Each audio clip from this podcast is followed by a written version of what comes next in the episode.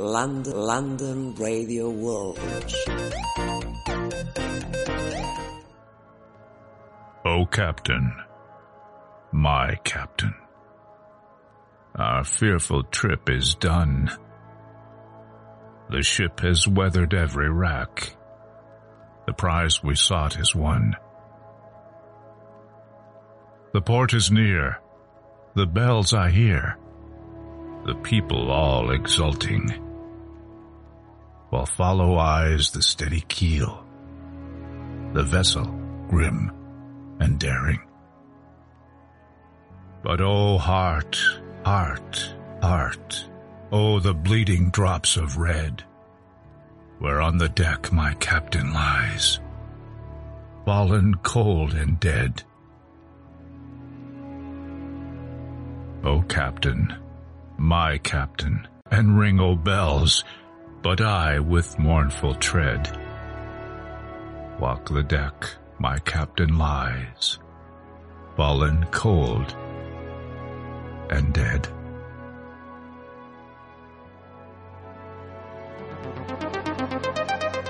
The best live spotlight on mystery. London Radio World.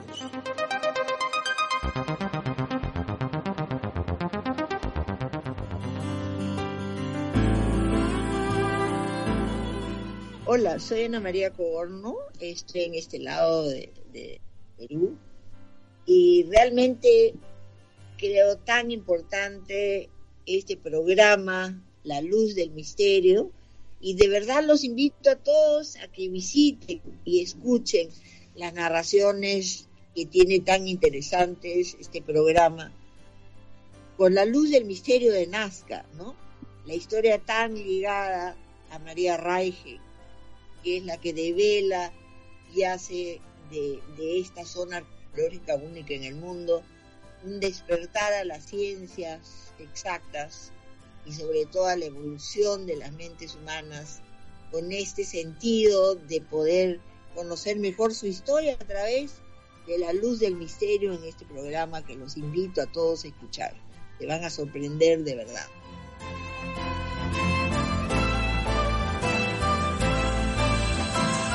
Y para aprender, aprender que hubo un tiempo en el que el mundo entero decía no se puede y la ilusión de un país demostró que el mundo estaba equivocado. Y sobre todo recuerda que la vida es una sucesión de momentos y que depende de ti cómo los vivas.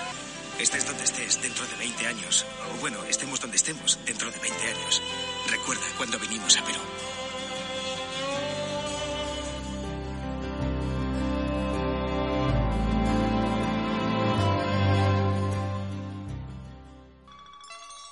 Prepárate para una emisión única de radio. Desde Nazca realizaremos el contacto con otras culturas. Un viaje de radio que unirá a millones de seres en todo el planeta en un momento trascendental para la historia de la humanidad. Vive el contacto con otras culturas desde la luz del misterio en London Radio World y a través de sus plataformas.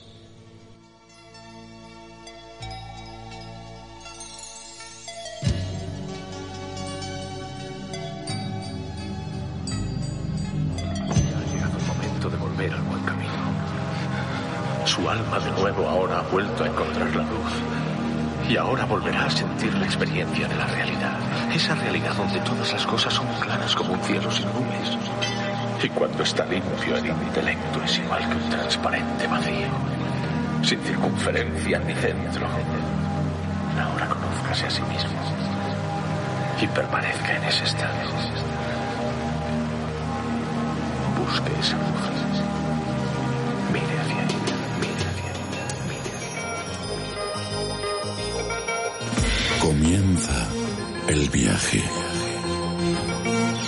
Déjate llevar hacia otros mundos. Hacia el mundo de lo desconocido. Hacia otras realidades. Preparado ya para penetrar en la luz del misterio.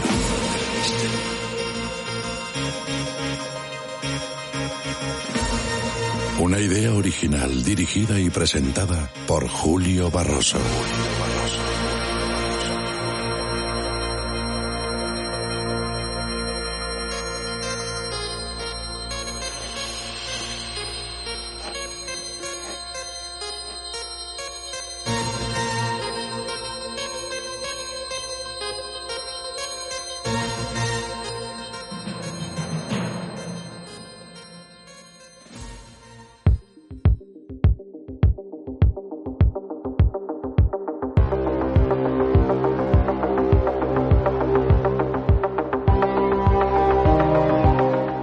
Bienvenidos a la sintonía de London Radio World.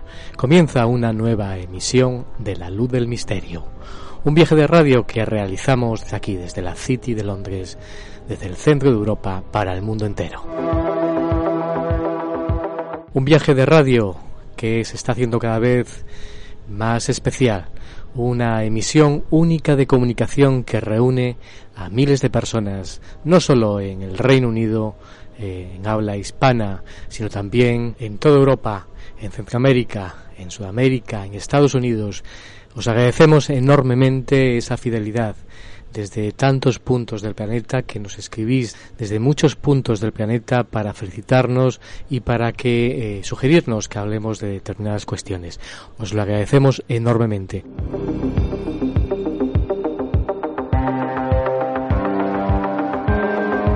Y el viaje de esta semana, el viaje de la luz del misterio, viene cargado de temas apasionantes.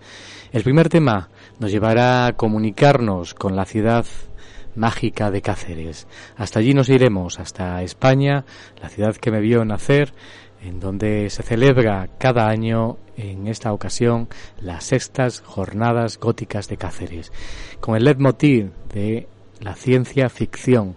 Comenzarán el 4 de noviembre eh, hasta el día 14 eh, de noviembre que tendrán lugar allí en la ciudad antigua de Cáceres, en la ciudad mágica de Cáceres. Hasta allí nos iremos para conocer porque además vamos a participar también en estas jornadas. La Luz del Misterio participará en la ciudad de Cáceres en España.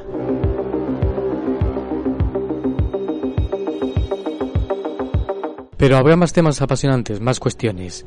Hoy comunicaremos también con España para hablar con uno de los eminentes conocedores de la figura de Jesús. Nos tiene también informaciones muy interesantes preparadas. Además, además podremos conocer qué hay de veracidad histórica en el Nuevo Testamento. Con él hablaremos de muchas cuestiones interesantes, con Antonio Piñero, catedrático de neotestamentario de la Universidad Complutense de Madrid, la persona que más conoce la figura de Jesús y todos los entresijos que eh, relacionan la vida histórica de Jesús. Lo que sabemos y casi casi lo que no sabemos lo conoce Antonio Piñero. También comunicaremos, como digo, en un rato con él para estar largo y tendido hablando, además de un proyecto que él ha puesto en marcha apasionante, que tiene relación con los nuevos libros, como así lo titula, los nuevos libros del Nuevo Testamento.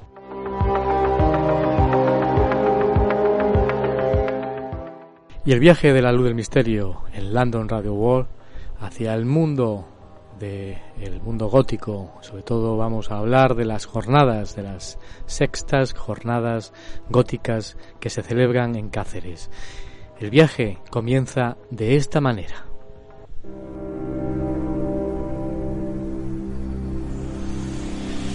Francia, mediados de 1800. Un movimiento antisocial de obreros y estudiantes malvivía dominado por el sistema establecido. Maquillaron sus caras de blanco y se vistieron de negro, como muertos en vida, como ángeles negros, para escarmiento de aquella sociedad que tanto les oprimía. Dos siglos después, el gótico resurge como una nueva contracultura con el nombre de corriente gótica.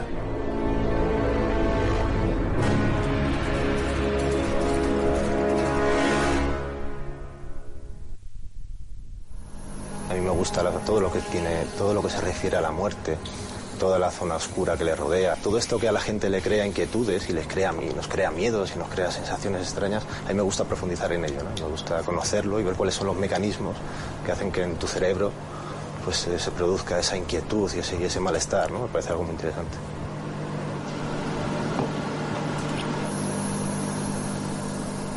Yo creo que el gótico disfruta de ese tipo de cosas que normalmente la gente no disfruta. Es decir, pues a lo mejor el gótico, eh, una rosa muerta le parece más, le parece algo bonito, ¿sabes? Y por norma general la gente a lo mejor una rosa muerta dice, está chuchurría, esto es, esto es un asco, esto para qué vale, ¿sabes? Y a lo mejor pues nosotros le vemos algo más allá, ¿no? O en un, en un, cadáver, en un... Eh, intentamos apreciar la belleza en cosas que a lo mejor por norma general la gente no las aprecia.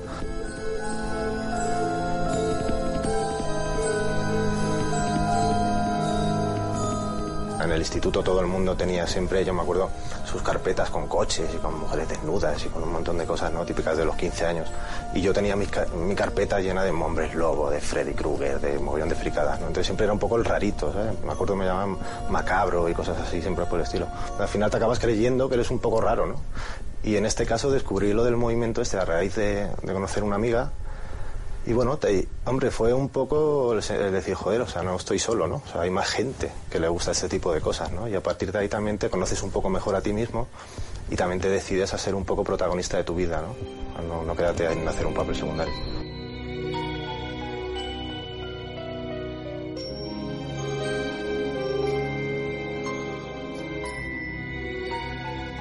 La luz del misterio con Julio Barroso.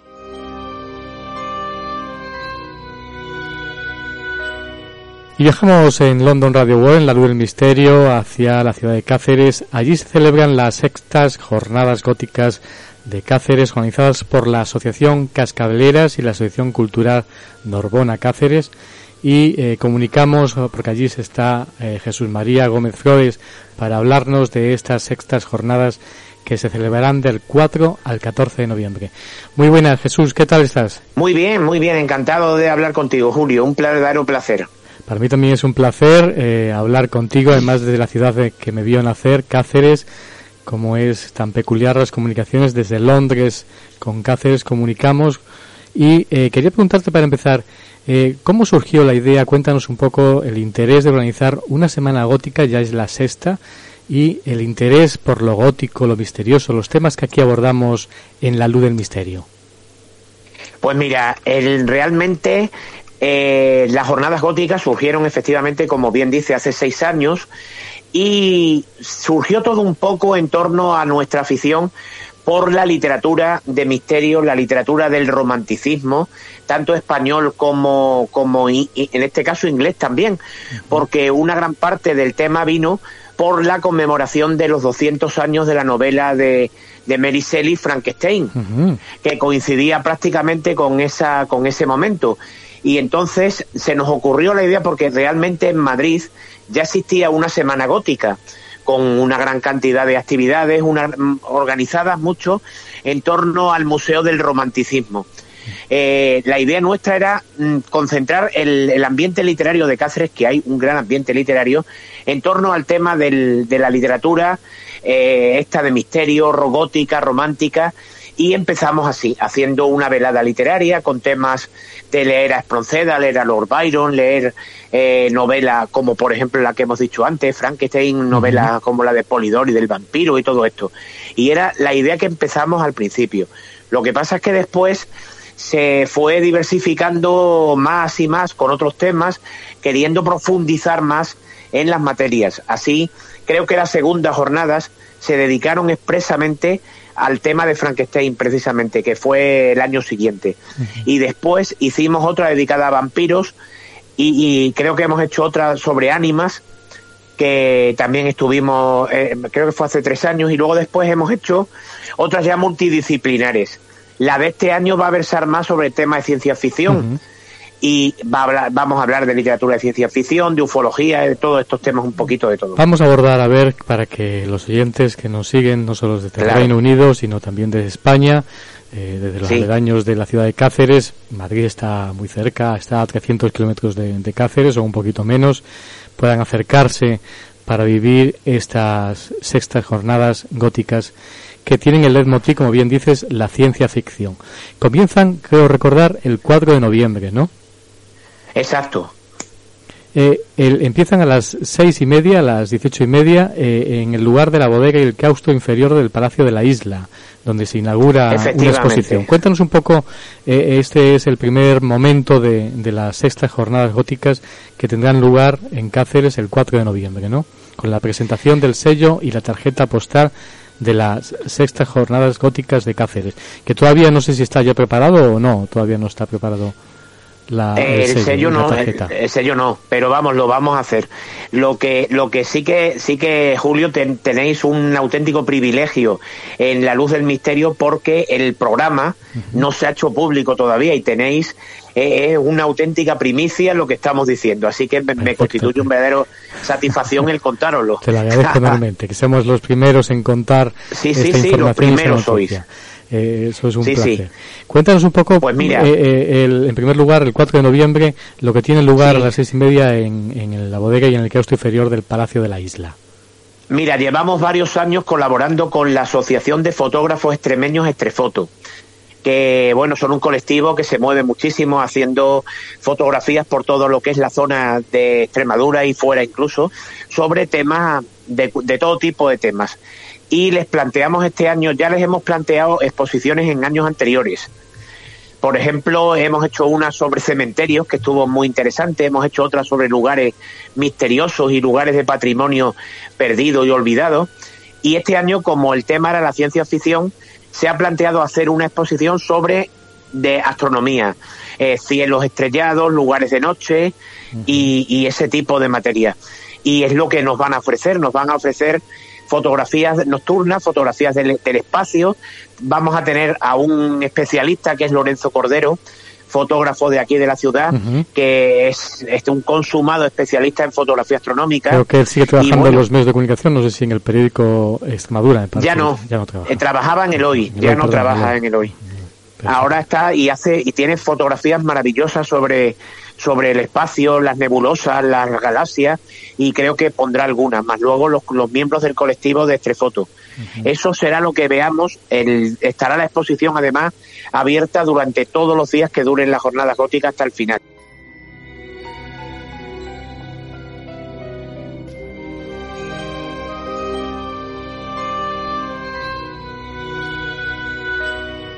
Luego pasamos al día 5 de noviembre porque también a las siete y media habrá un acto en el Salón de Acto del Ateneo de Cáceres. Eh, además, sí, la conferencia inaugural. Eh, exactamente, estreno de las sextas jornadas góticas de Cáceres, conferencia inaugural, artefactos alienígenas, tres historias sorprendentes del siglo XXI a cargo del escritor e investigador Chris Outberg, que aquí lo conocemos, yo lo conozco hace ya cerca de 28 años. Él estuvo en la luz del misterio cuando estábamos en la cadena SER de Extremadura, hablándonos en primer lugar de, de gnomos, de elfos, de, de todo tipo de historias relacionadas con el mundo de los elementales, recién llegado del Reino Unido, desde Londres.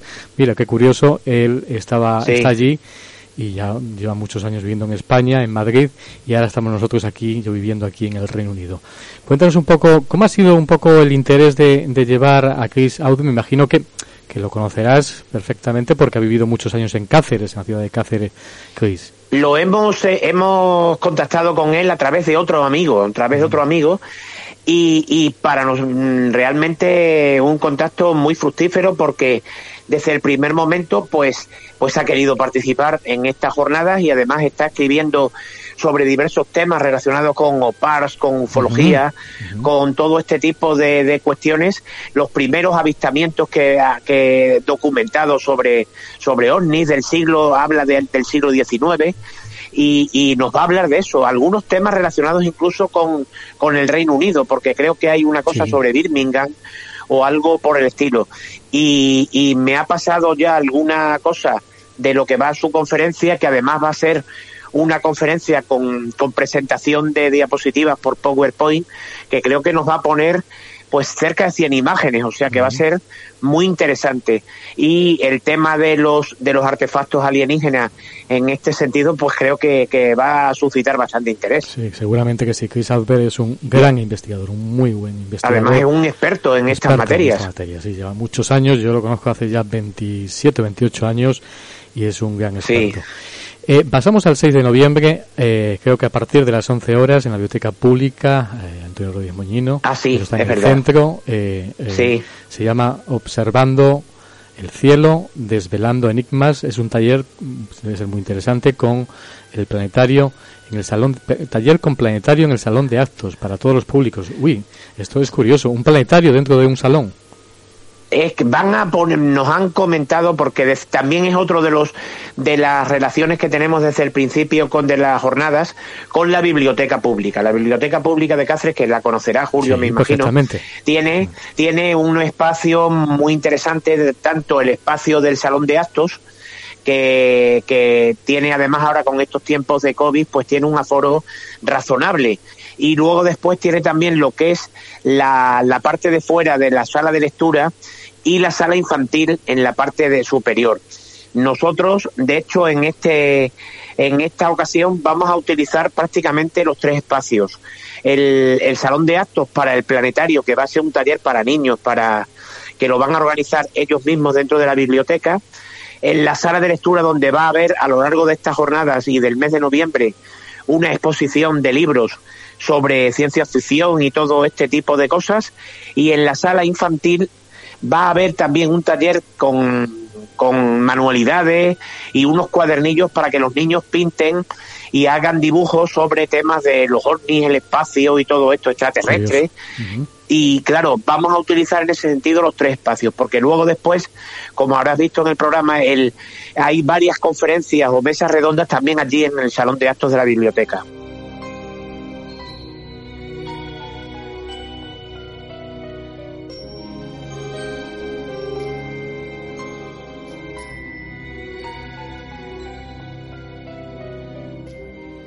Muy interesante. Invitamos a todos los oyentes que nos siguen desde España, si tienen oportunidad de acercarse a Cáceres, pues que vivan esta experiencia. Yo creo que es muy especial, que eh, además si, dedicada a, los chavales, a la gente joven, de familiarizarse con eh, bueno lo que, lo que tiene que ver con el universo, con el planiferio celeste. Hay que decir, yo, yo que he tenido experiencias, Cáceres, si te alejas, la ciudad a los Barruecos, a Marrote de Cáceres, pues tienes menos contaminación lumínica y yo creo que es un deporte súper saludable el mirar los cielos. Es algo que a los que nos apasionan el tema ovni, eh, lógicamente hemos hecho muchas veces y eh, alejarnos de la ciudad para ver los cielos. Y bueno, qué ocasión esta, a partir de las 11 de, de, la mañana, el día 6 de noviembre, en la Biblioteca Pública, acercarse para observar el cielo desvelando enigmas en un taller con un planetario en el propio Salón de Acto. Pasamos al 7 de noviembre y ahí participa, participamos nosotros, la luz del misterio, a las 7 horas yo ofreceré una conferencia que eh, a través de Zoom eh, ya que no podemos, eh, yo no, no me impide, me, me, he impedido viajar a Cáceres y eh, al día siguiente, vamos, el, día 9 y 10 salgo para, para Nueva York y ha sido una pena. La verdad es que eh, Jesús, yo te lo he dicho por escrito en muchas ocasiones. Contamos contigo el año que sí, viene. El año que viene me gustaría, ya te lo comenté, eh, te habíamos ofrecido que a lo mejor hagamos el programa desde, desde, desde Cáceres y, bueno, seguramente va a ser una, una, oportunidad apasionante reencontrarme con viejos compañeros de la Luz del Misterio pues en la ciudad de, de, Cáceres que participaron en la Luz del Misterio en Cadena Ser durante mucho tiempo. Yo hablaré, eh, si quieres comentarlo tú, de famosos marcados por el misterio. Marcados por el misterio, exacto. Exacto, mejor tú que eres el que lo va a eh, hacer. encuentros con lo inexplicable y famosos que fue una etapa que yo me dediqué durante mucho tiempo, lo, lo comentaré en esa experiencia de Zoom con la gente que desee eh, verme, pues eh, como reportero de la revista Enigmas junto al doctor Fernando Generoso, yo tenía una sección que era al final de la revista que se dedicaba a entrevistar a gente muy conocida, gente famosa, que en un principio yo desconocía que había vivido experiencias paranormales. Fernando Generoso me ofreció esa sección diciendo tú eres una persona bastante que tienes bastantes relaciones y, eh, y, sobre todo para dar credibilidad en unos tiempos complicados que aparecía en Crónicas Marcianas y otros programas que trataban de ridiculizar estos temas. Bueno, contaré toda este, esta historia de famosos como Iñaki Gabilondo, como Inés Herrero, como Chicho Encerrador, como tantos otros internacionales como David Copperfield, como Paulo Coelho, o gente que ha vivido experiencias paranormales y experiencias con el fenómeno ovni apasionantes. Bueno, serán en un encuentro con lo inexplicable, como ahí digo en el subtítulo de, la conferencia. Fenomenal. Pasamos al día 8 de noviembre, que será también apasionante. Que, eh, Una cosilla antes, Julio, perdóname. Mira, el, el esto proporcionaremos a través de nuestras redes sociales y a través de todos los medios que tenemos el enlace de Zoom para que se pueda conectar el público en general a nuestra A la página. Y luego después tu intervención la subiremos también al canal de, de YouTube de la Asociación Cultural Nordanova para que la gente que no lo haya visto en directo lo pueda posteriormente disfrutar. Genial, genial. No obstante, yo también lo, lo, trataré de postear en todos los sitios posibles Perfecto, yo te pasaré el enlace cuando lo creemos. claro que sí, gracias. El 8 de noviembre también nos vamos a otra apasionante, esto creo que es una mesa redonda, a las siete y media en el Salón de Acto de la Biblioteca Pública, eh, breve recorrido por algunos fenómenos ufológicos en la provincia de Cáceres. Cuéntanos un poco, eh, además van a participar también gente de primer orden que, que me parece apasionante y muy interesante. Cuéntanos.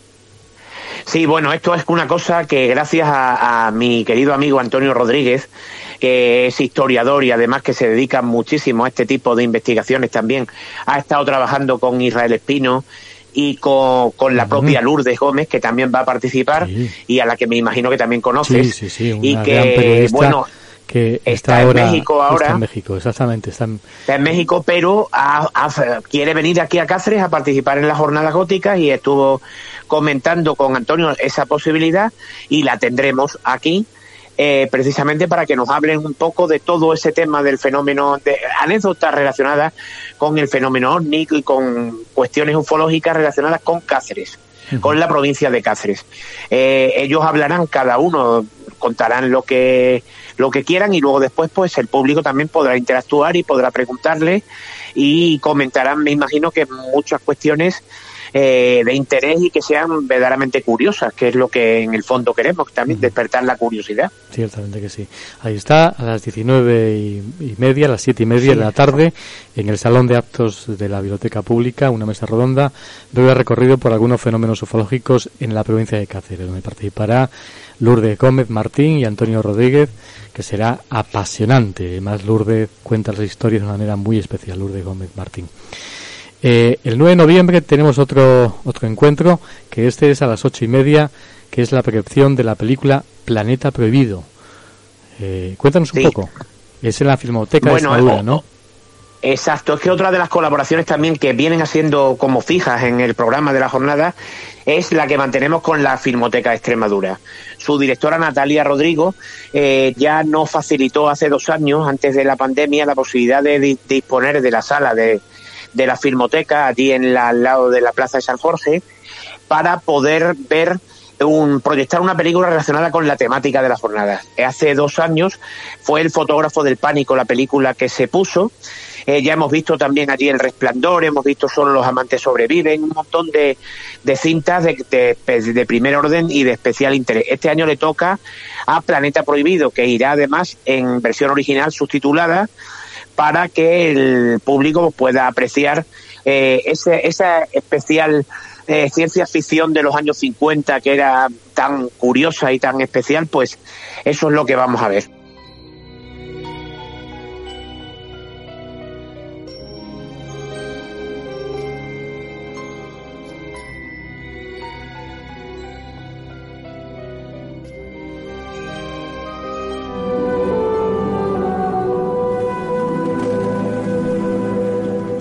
Sueño, que no era del todo un sueño.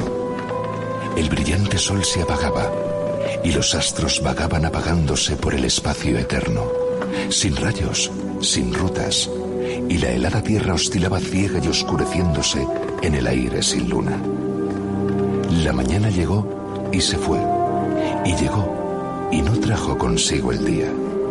Y los hombres olvidaron sus pasiones ante el terror de esta desolación y todos los corazones se congelaron en una plegaria egoísta por luz.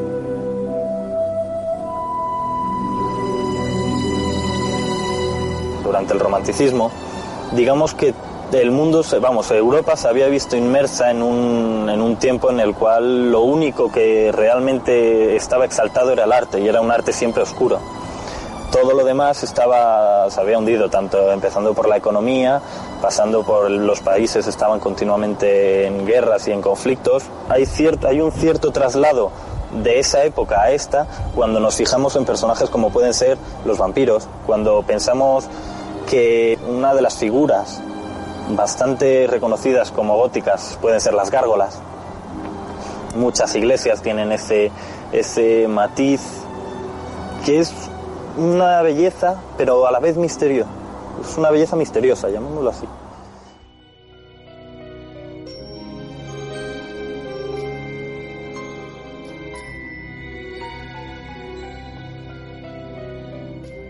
El 10 de noviembre a las siete y media horas en el Salón también de Actos de la Biblioteca Pública, otra conferencia, en este caso a cargo de Juan Carlos Vila, escritor, y eh, un título que quiero que tú lo, comentes. Sí, bueno, el caso, no, esto ha sido a través de otra de las personas que, que forman parte de nuestra asociación, eh, que ha contactado con Juan Carlos Vila, es un escritor de aquí también que, que, vive aquí en Cáceres, y que nos va a ofrecer una conferencia exclusivamente en materia de lo que es la literatura. El amplio, amplísimo catálogo de literatura de ciencia ficción nos dará unas pinceladas a quienes quieran acercarse sobre esta temática en general, que también no podía faltar, siendo nuestras asociaciones culturales, tanto Letras Cascabeleras como nosotros, una asociación, unas asociaciones muy vinculadas al tema editorial y al tema literario. Por tanto, no podía faltar una conferencia sobre esta materia. El 12 de noviembre también habrá más actos a las 7 Volvemos a la literatura, claro. Pero apasionante, Salón de Actos del Museo de Cáceres, la sexta velada literaria gótico-romántica. Romántica. Cuéntanos, cuéntanos por qué esto es tan apasionante.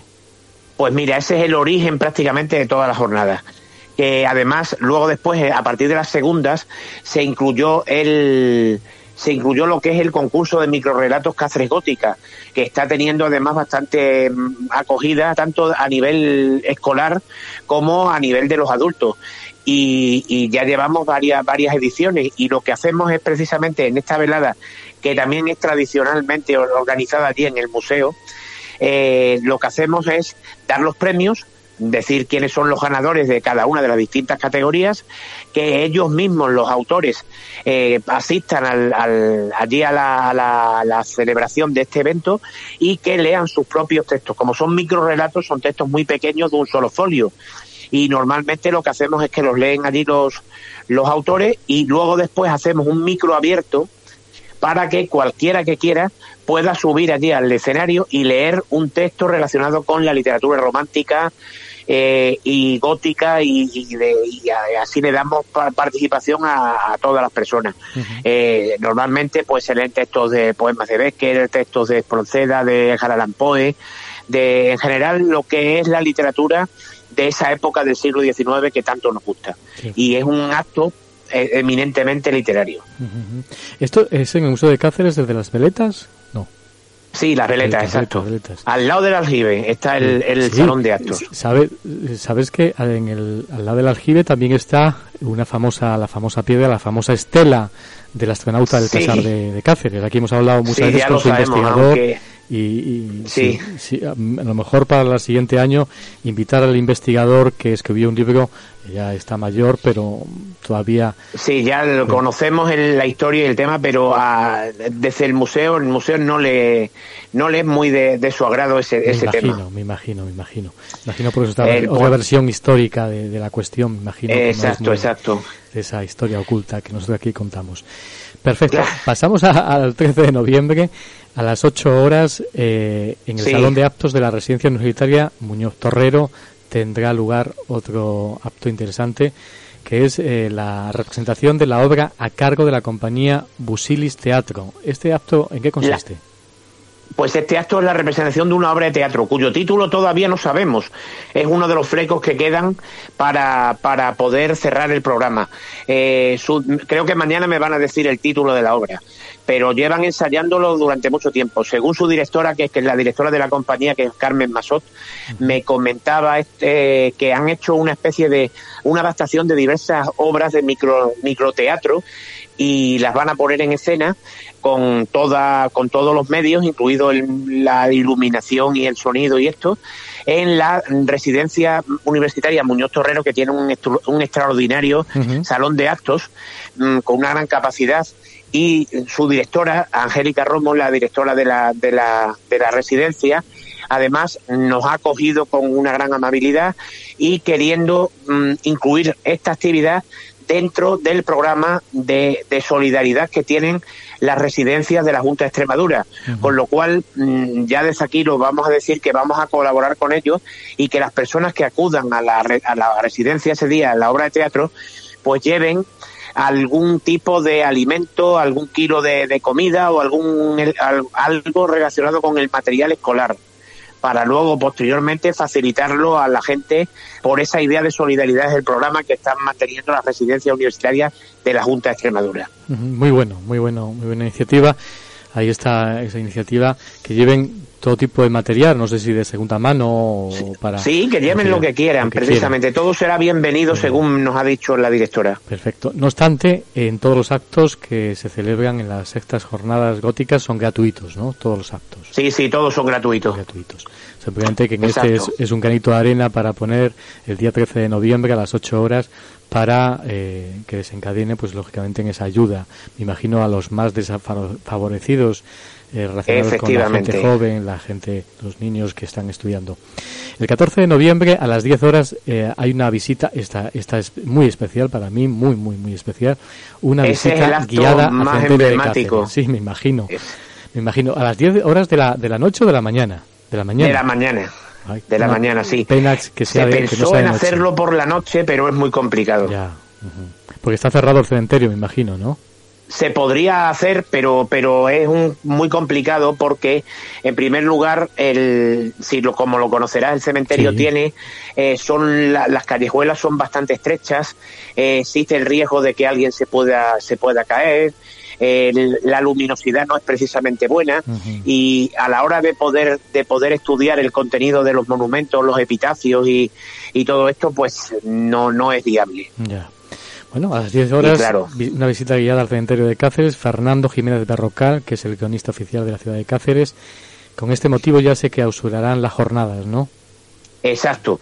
Esta es la actividad que más eh, enganche suele tener al público de la ciudad. Y viene gente hasta de fuera y todo de Cáceres para verla. Ya la hemos celebrado durante cinco años, el año pasado no se pudo hacer por motivos evidentes. Y aunque Fernando Jiménez Berrocal nos ofreció una conferencia que está en nuestro canal de YouTube sobre los espacios funerarios de Cáceres, también muy curiosa. Pero bueno, él es especialista, lleva de archivero muchísimos años y conoce al dedillo lo que es tanto los monumentos funerarios de la parte vieja del cementerio como lo que es las lápidas, los los epitafios, las escrituras que hay en, algunos de los, de los monumentos y conoce lo que es la historia del, espacio y lo que es la historia de sus moradores también que es sumamente curioso. En este caso, mm, que eh, tenemos, queremos intentar que nos abran también la capilla, a ver si podemos en estos días gestionarlo, porque también nos contó Fernando que allí está construida con piedras que formaron parte del antiguo convento de la Concepción que se desmanteló en el siglo XIX por la desamortización. Y claro, pues es interesante algunos elementos arquitectónicos como lo que es la Virgen de la Estrella que está allí también. Y, de ese, la idea nuestra ha sido también revalorizar ese espacio como un espacio patrimonial y artístico de las propias ciudades de Cáceres. y que se, y esa es la idea.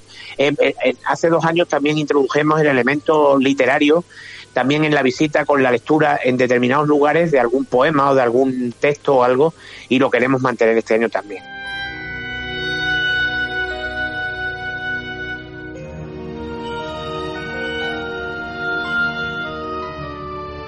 Bueno, ya para cerrar un poco este, eh, esta invitación a las sextas jornadas góticas de Cáceres que están organizadas por la Asociación Cultural Norbanova. Eh, es algo también muy emblemático de Norbanova en Cáceres. Exacto. Asociación Cultural Letras Cascabeleras y en, colaboran mucha gente, entre ellos el Ayuntamiento de Cáceres, la Concejalía de Cultura, que yo creo que es una entusiasta de este tipo de cuestiones también. Yo he coincidido muchas veces pues sí. con la Concejala de Cultura en todo este tipo de encuentros esotéricos en la ciudad de Cáceres y es una apasionada auténtica. Eh, no sé si quieres eh, cerrar diciendo alguna, comentando alguna cosa sobre la organización y los colaboradores. Pues mira, sobre todo darte las gracias. Ah, darte las gracias y dar las gracias a la luz del misterio por hacer por haceros eco precisamente de este de este evento y de lo que para nosotros supone un enorme esfuerzo, porque llevamos hace bastantes días mm. ya y meses organizándolo, contactando con unas personas y con otras, cerrando las colaboraciones con las diversas instituciones y, y asociaciones culturales que colaboran, que nuestra idea precisamente es abrirlo a la mayor parte de asociaciones y entidades para que a través del propio tejido asociativo que tienen cada una de ellas, pues se difunda por el espectro cultural de la ciudad. Hace dos años eh, fueron todo un éxito las, las cuartas jornadas porque vino muchísimas personas, tuvimos a colaboradores de ámbito nacional como por ejemplo vino Aldo Linares y nos estuvo hablando de con experiencias paranormales con, con el más allá y todo eso. Y bueno, hubo actividades que no cabía el público en los espacios que habíamos tenido. Y claro, eso para nosotros es una gran satisfacción. y ya sabes que estás invitado a las del próximo año. Sí, sí, estaremos, estaremos preparándola para, si nos permitís, hacer la, emisión en directo desde el, lugar que, que la hagamos y será apasionante vibrar con los cacereños como lo hemos hecho, yo lo he hecho, para mí será un reencuentro eh, apasionante. Hombre, además, y un gran placer volver precisamente a reencontrarnos después de tantos años. Sí, ciertamente que sí. Y, yo te recuerdo a ti en las tertulias del Ateneo de Cáceres. Yo era, Exacto, del era antiguo. muy jovencito, del antiguo, del antiguo, no el de Esteban Cortijo, porque Esteban Cortijo no estaba en... yo recuerdo, recuerdo a ti, a Juan de Dios, que fue mi maestro, uno de los maestros de en radio, en Radio Nacional de España, Juan de Dios Morán Maestre, sí, hombre, me acuerdo perfectamente. Exacto. Fue esto hace ya pues, 25 eh, o 30 años o más. Pues sí, por ahí, por ahí, eh, desde los años 90, primeros de los años 90. Entonces son 30 años, 30 años. madre mía. Han pasado muchos años. Yo ya tengo ya 48. Imagínate si han pasado ya años en esa época por nosotros y por la ciudad de Cáceres que hay que decir que la ciudad de Cáceres, lo hemos comentado aquí alguna vez, eh, vivió y lo está viviendo ahora, gracias a vosotros, gracias a ti, que te lo agradezco enormemente, un momento eh, cultural muy importante. Yo conocí grupos relacionados con el mundo espiritual y cultural en aquella época y con el misterio, Rafael Rivera, Madariaga, Sergio Rodríguez con el Centro Naturista Rosar, pero ahora habéis eh, abierto un eh, nuevo momento de interés cultural y social en Cáceres y te lo agradezco, la verdad es que es muy importante. Y, por eso invitamos a, todos los oyentes que eh, se acerquen a la ciudad de Cáceres porque van a vivir una experiencia, lo que es conocer la ciudad de Cáceres y vivir incluso en estas sextas jornadas góticas de Cáceres va a ser apasionante. Es como viajar en el tiempo realmente. Es, es una energía muy especial. Sí, sin duda, van, esperamos estar a la altura y que estas jornadas pues colmen el interés que, están ya despertando y que vamos a ir poco a poco pues difundiendo para que el público pues se, acerque y participe. Dentro de las limitaciones que puedan quedar todavía del tema del COVID-19. Jesús, para terminar, ¿hay alguna página web para que los oyentes eh, puedan indagar más información sobre el programa y sobre las asociaciones? Pues que busquen simplemente Norbanova, Norva primera con B, segunda con V, Norbanova Cáceres, el Facebook de Norbanova Cáceres también, y, Letras Cascabeleras también tiene cosas, pero nosotros en la página web de Norbanova, eh, que no es página web, es un blog, pero vamos, que el año pasado teníamos una página web, jornadas góticas, de Cáceres. Lo que pasa es que está este año tenemos algunos problemas y de momento no, no va a funcionar, no se va a actualizar. Pero si quieren ver el, lo que teníamos en años anteriores sí que creo que todavía funciona. porque teníamos algunos problemas con el servidor y pueden buscar página web 3W Jornadas Góticas de Cáceres me parece que es, en cuanto lo busquen en el Google aparece. Aparecerá. Así que no creo que haya problema. Pues ahí están las sexta jornadas góticas de Cáceres, organizadas por la Asociación Cascabeleras y la Asociación Cultural Norbona Cáceres, Jesús María Gómez Flores, ha sido todo un placer. Igualmente, igualmente, Julio, un verdadero abrazo y nos emplazamos para el día 7 de noviembre, que ya facilitaremos y ya te pasaré la, el enlace de, Zoom para que podamos conectarnos y para que los oyentes también puedan hacerlo. Exactamente, si tenemos, si tenemos con tiempo, con previsión, lo tenemos eh, el domingo anterior, la semana anterior, lógicamente lo daremos aquí la luz, la luz del misterio lo daremos. Ha sido un placer, un fuerte abrazo desde Londres a Cáceres. Gracias, Julio, un abrazo. Hasta luego.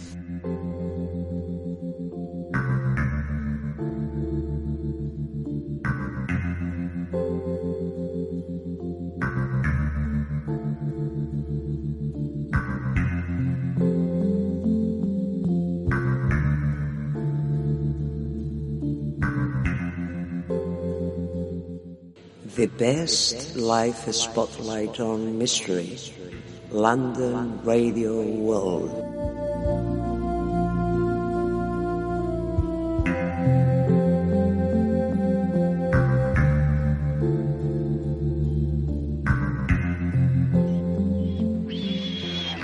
Entonces ocurrió algo maravilloso. ¿Cuándo llegaremos, David? Un momento.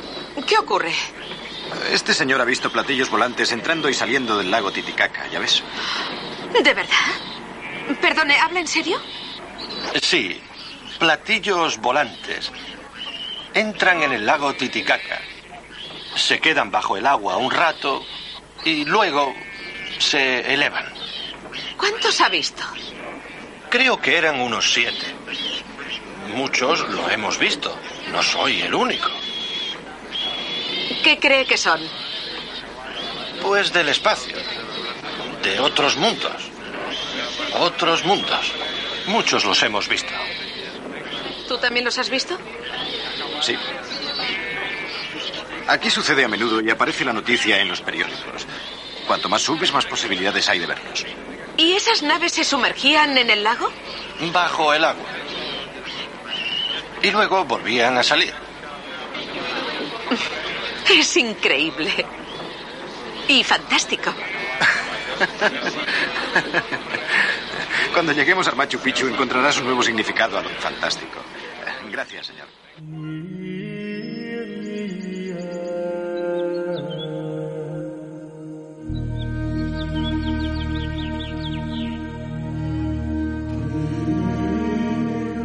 El misterio continúa en la luz del misterio con Julio Barroso.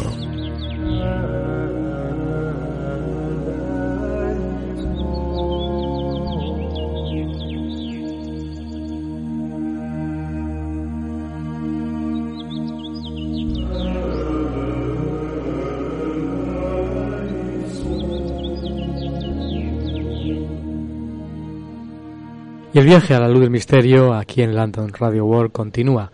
Un viaje que en unos momentos nos va a llevar a conocer qué hay de verdad histórica, si es que la hay, en los evangelios y qué es, cuál es la parte de ficción, si es que existe en el Nuevo Testamento.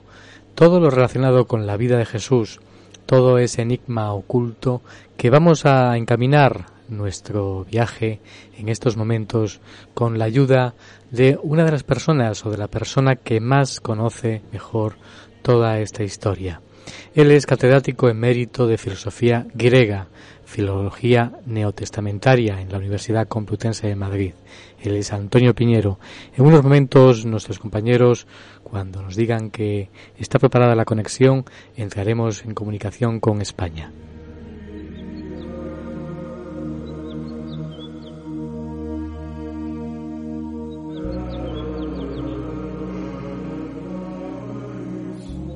Antes nos dejamos llevar por esta introducción que nos lleva a conocer la verdad histórica, si es que la hay, de los Evangelios y del Nuevo Testamento. Este viaje nos lleva hacia este lugar.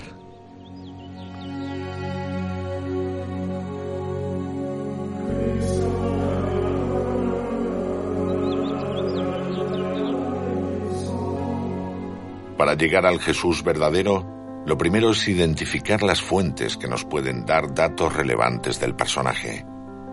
Las referencias principales en la historia son los cuatro evangelios canónicos, es decir, aceptados por la Iglesia, pero sobre todo el de Marcos, que fue el primero y el que con casi total seguridad sirvió de base para el de Mateo y Lucas. Pero debe saberse que los evangelistas no solo escribieron fielmente, sino que también alteraron y reelaboraron las enseñanzas y los hechos de Jesús. También podemos obtener algo de información de algún evangelio apócrifo posterior, como el del Evangelio gnóstico de Tomás, y de algunas referencias históricas de autores externos al cristianismo, como la de Flavio Josefo en el año 93 y la del historiador romano Tácito hacia el 110 que confirma la crucifixión de Jesús en tiempos de Poncio Pilato.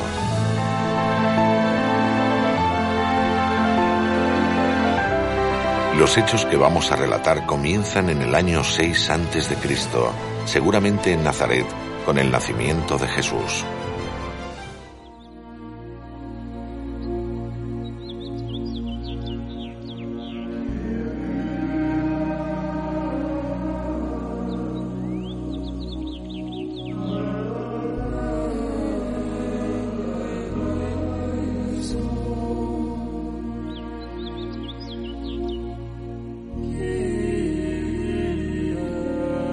Y continuamos nuestra senda aquí en London Radio World, en la luz del misterio. Vamos a conectar con España de nuevo para hablar de un interesante proyecto, de eh, una nueva edición que siempre es bienvenido. Seguramente es el nuevo hijo, en este caso, así nos lo dirá a lo mejor don Antonio Piñero, eh, catedrático emérito de Filología Griega y es un nuevo proyecto titulado Los libros del Nuevo Testamento de la editorial Trota. Conectamos y saludamos eh, de nuevo, damos la bienvenida a don Antonio Piñero. Muy buenas, don Antonio, ¿qué tal? Hola, muy buena.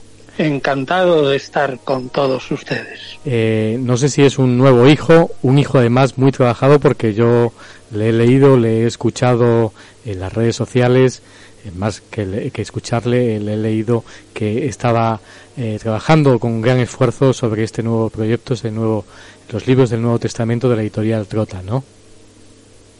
Pues sí, en realidad este proyecto es ya añejo.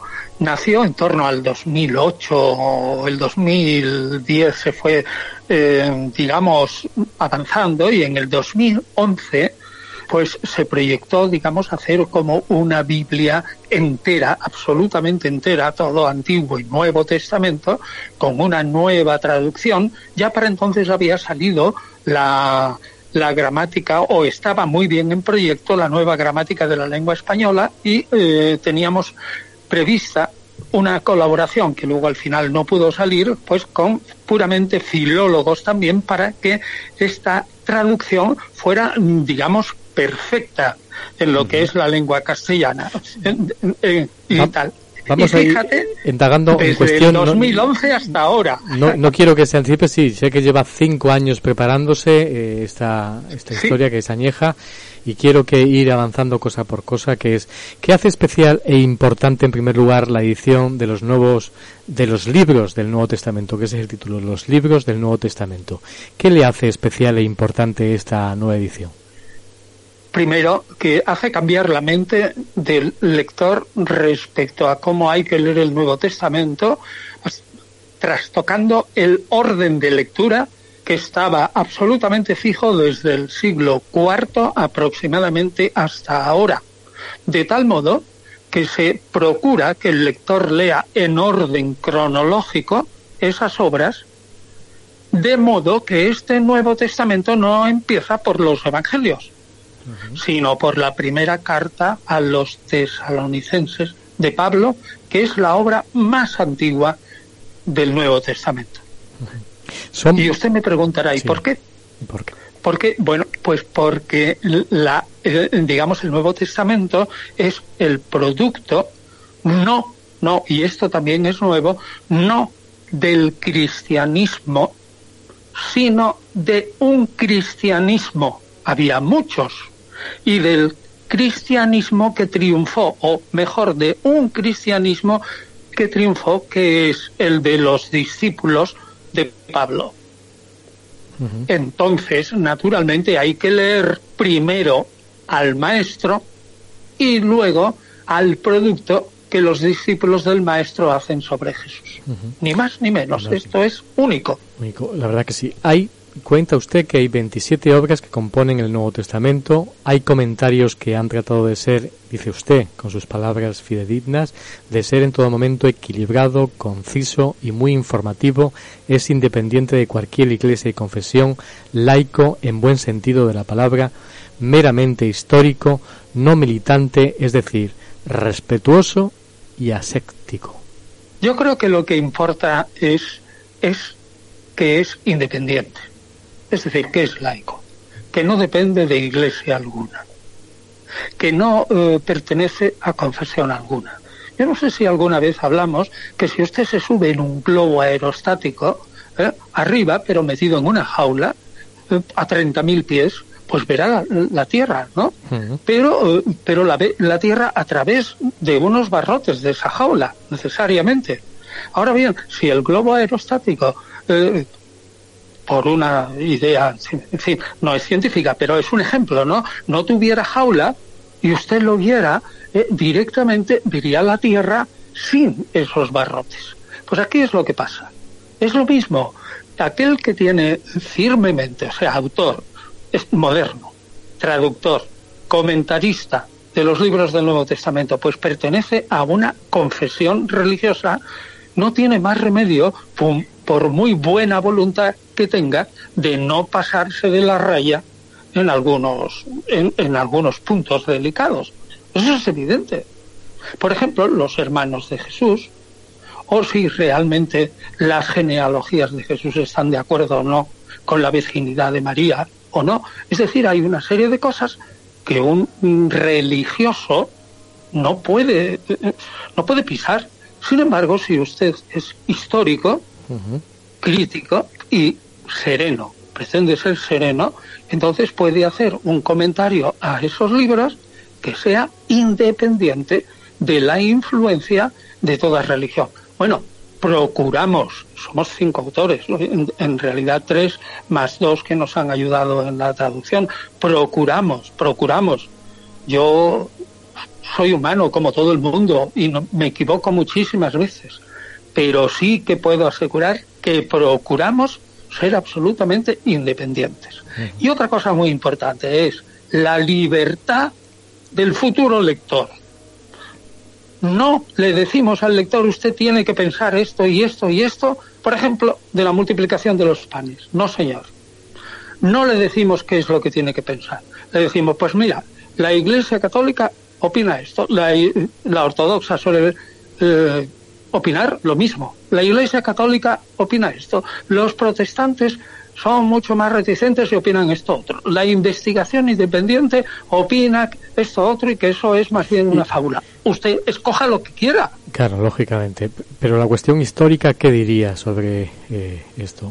Pues hombre, la cuestión cuento, histórica... ¿Un cuento realmente existió, realmente ocurrió en algún momento la multiplicación? ¿Se pudo hacer esta multiplicación de forma mágica o...? ¿Qué ocurrió realmente? Bueno, pues eso, eso nosotros no podemos decirlo de una manera absolutamente, digamos, tajante. No debemos.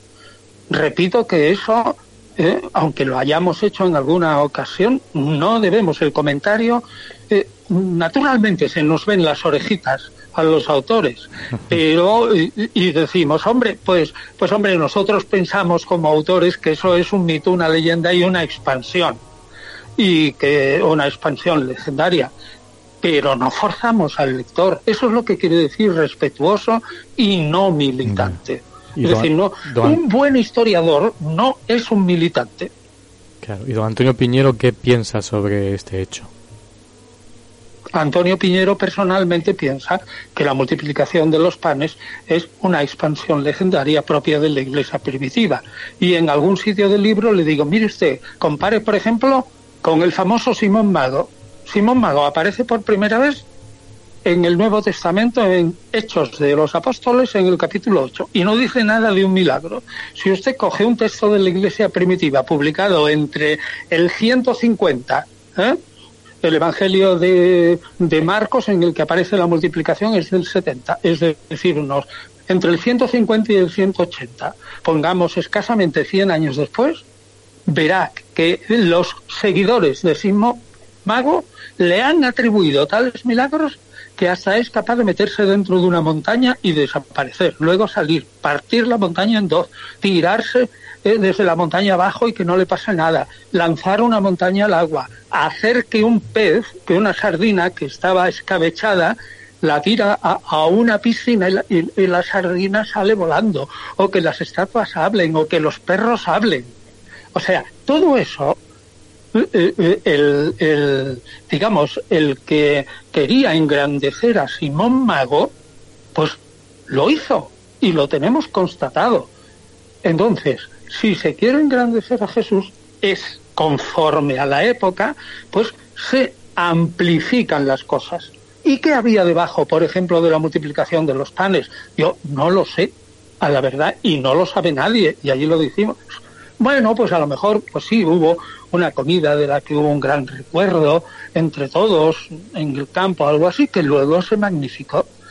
Pero lo que le decimos al, al lector no es nada más, mire usted, esto es una leyenda, esto es un cuento chino, aquí la iglesia es una mentirosa. No, nosotros no adoptamos esa postura. De ningún modo. Somos respetuosos y, como digo, damos la libertad al lector. Ahora sí, el lector encontrará unas ideas que no encuentra en un, libro al uso religioso, por supuesto. La, obra tiene 1665 páginas, es un solo volumen, encuadernado de forma exquisita y que plantea, como bien usted viene diciendo, muchas preguntas. Entre ellas, usted las comenta en la difusión de, de, esta obra. Eh, en la primer lugar podemos plantear qué hay de verdad histórica en los evangelios y qué de ficción. Eh, yo creo que los evangelios son una mezcla. Si usted me pide que sea muy riguroso en un tanto por mm. muy riguroso y muy conciso, pues yo diría que hay un 40-60. Hay un 40%. ¿Y, en qué se compone? 40 40 eh, de historia y 60 de amplificación. 60 de amplificación. ¿Qué significa, cuando ¿qué significa que se ha amplificado? Amplificación quiere decir que cuando se magnifica la figura de una persona se exagera y por lo tanto se le atribuyen cosas que no son. Ahora, los evangelios son historia, pero no solo historia, son propaganda. Usted ya conoce la propaganda, normalmente buena propaganda tiene que vender algo bueno. Ahora, la pone eso bueno por las nubes, ¿no? ¿Y quién crea esta propaganda? La iglesia. Sí. Y, los evangelios son propaganda. Eso usted, claro, lo ve, es difícil que lo vea en un libro religioso. Sin embargo, nosotros tenemos que decir, como historiadores, creemos que los evangelios son propaganda. De buena voluntad, sí, pero usted no se trague toda la propaganda, usted diseccione, corte, vea, examine, acepte y todo lo que crea verdad y, rechace aquello que se le puede demostrar con razonamientos, no solo con vehemencia, que creemos que quizás no sea verdad, que eso es otra cosa, que el historiador de, hace de cosas de hace dos mil años se encuentra con, mil dificultades. Es que, es que los evangelios están escritos hace dos mil años son otra cosa, ¿eh? Otra cosa. Y, y usted, por ejemplo, si va a la iglesia y oye un sermón con muy buena voluntad, el reverendo, ya sea un pastor protestante o ya sea eh, un cura católico, lo que sea, pues procurará aplicar ese trozo del Evangelio pues a, a la gente que está allí en la iglesia. Pero la mayoría de las veces dice uno, un historiador dice, pero caramba, este señor eh, eh, no ha leído bien, porque esto que atribuye a Jesús no es lo que él dijo. Bueno, pues eso es lo que queremos decir en este texto. Creemos que lo que Jesús dijo fue esto y esto, y no lo que le dicen a usted en el sermón. Ahora bien, yo no me voy a meter con el sermón directamente. ¿Por qué? Porque no me compete. No me compete. Yo lo repetiría mil veces. El historiador intenta decir solamente qué es lo que le parece que fue el hecho histórico. Sin juicio. Sin juicio. Claro, sin juzgar la, la historia, pero usted, plantea, pues, usted plantea, añadió mucho la iglesia mm, primitiva de la cosecha, la tradición sobre Jesús de Nazaret, que está quedó totalmente distorsionada. Bueno, totalmente distorsionada, eh, yo no diría, quedó muy, muy, muy distorsionada. Sí, totalmente distorsionada puede emplearse el adverbio totalmente si usted, por ejemplo, se pone en un punto. Jesús de Nazaret nunca se creyó Dios. Sin embargo, cualquier comentarista eh, católico, digamos, o protestante, buen protestante, dirá que Jesús es Dios. Bueno, ese punto es una distorsión total, pero los evangelios no son solo ese punto. Los evangelios son la vida de una persona que ocurrió y tal, que tiene muchos puntos, otros puntos que no se trata de la divinidad y que son dignos de admiración o, en fin, o de examen. Pero, Jesús no vino a, crear una iglesia, no tenía ni idea decir, de lo que se le venía después de él, no tenía ni idea.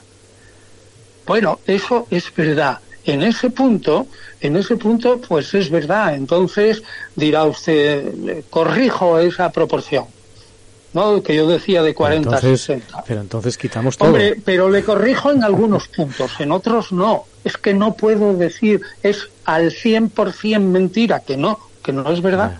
No, no, al 100% no es mentira porque el 2% es verdad, porque si yo supongo que Jesús existió, lógicamente es, es verdad. Lo que ocurre es que lo que rodea a, a ese Jesús, parte hombre, parte divina, no lo tengo yo tan claro, no lo sé. No, ni yo tampoco. hombre, yo pienso como usted, pero como persona y como historiador puedo decir solamente esto. Mire, eh, Jesús fue divinizado. Fue, un hombre y fue divinizado. Pero ojo, ¿eh? Eso ocurre en todo momento de la historia. Y pongo casos.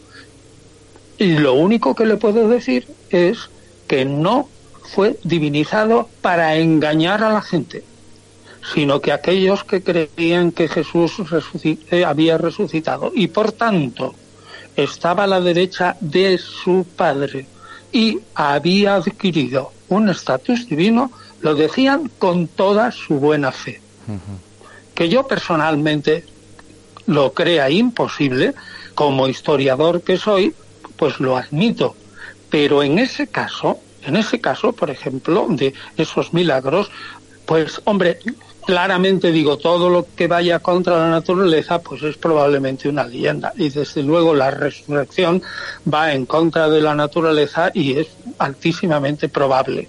Entonces lo único que se hace, el historiador, creo, honesto, es decir, ¿cómo es posible que los cristianos primitivos estuvieran tan convencidos de una cosa que es imposible? Pues lo es, posible es posible, porque en hace dos mil años con otros personajes ocurrió lo mismo. Y, por lo tanto había las condiciones para eh, divinizar a una persona. Si lo hay en el siglo XXI, no le quiero contar, y en el siglo XX, cuanto más hace dos mil años.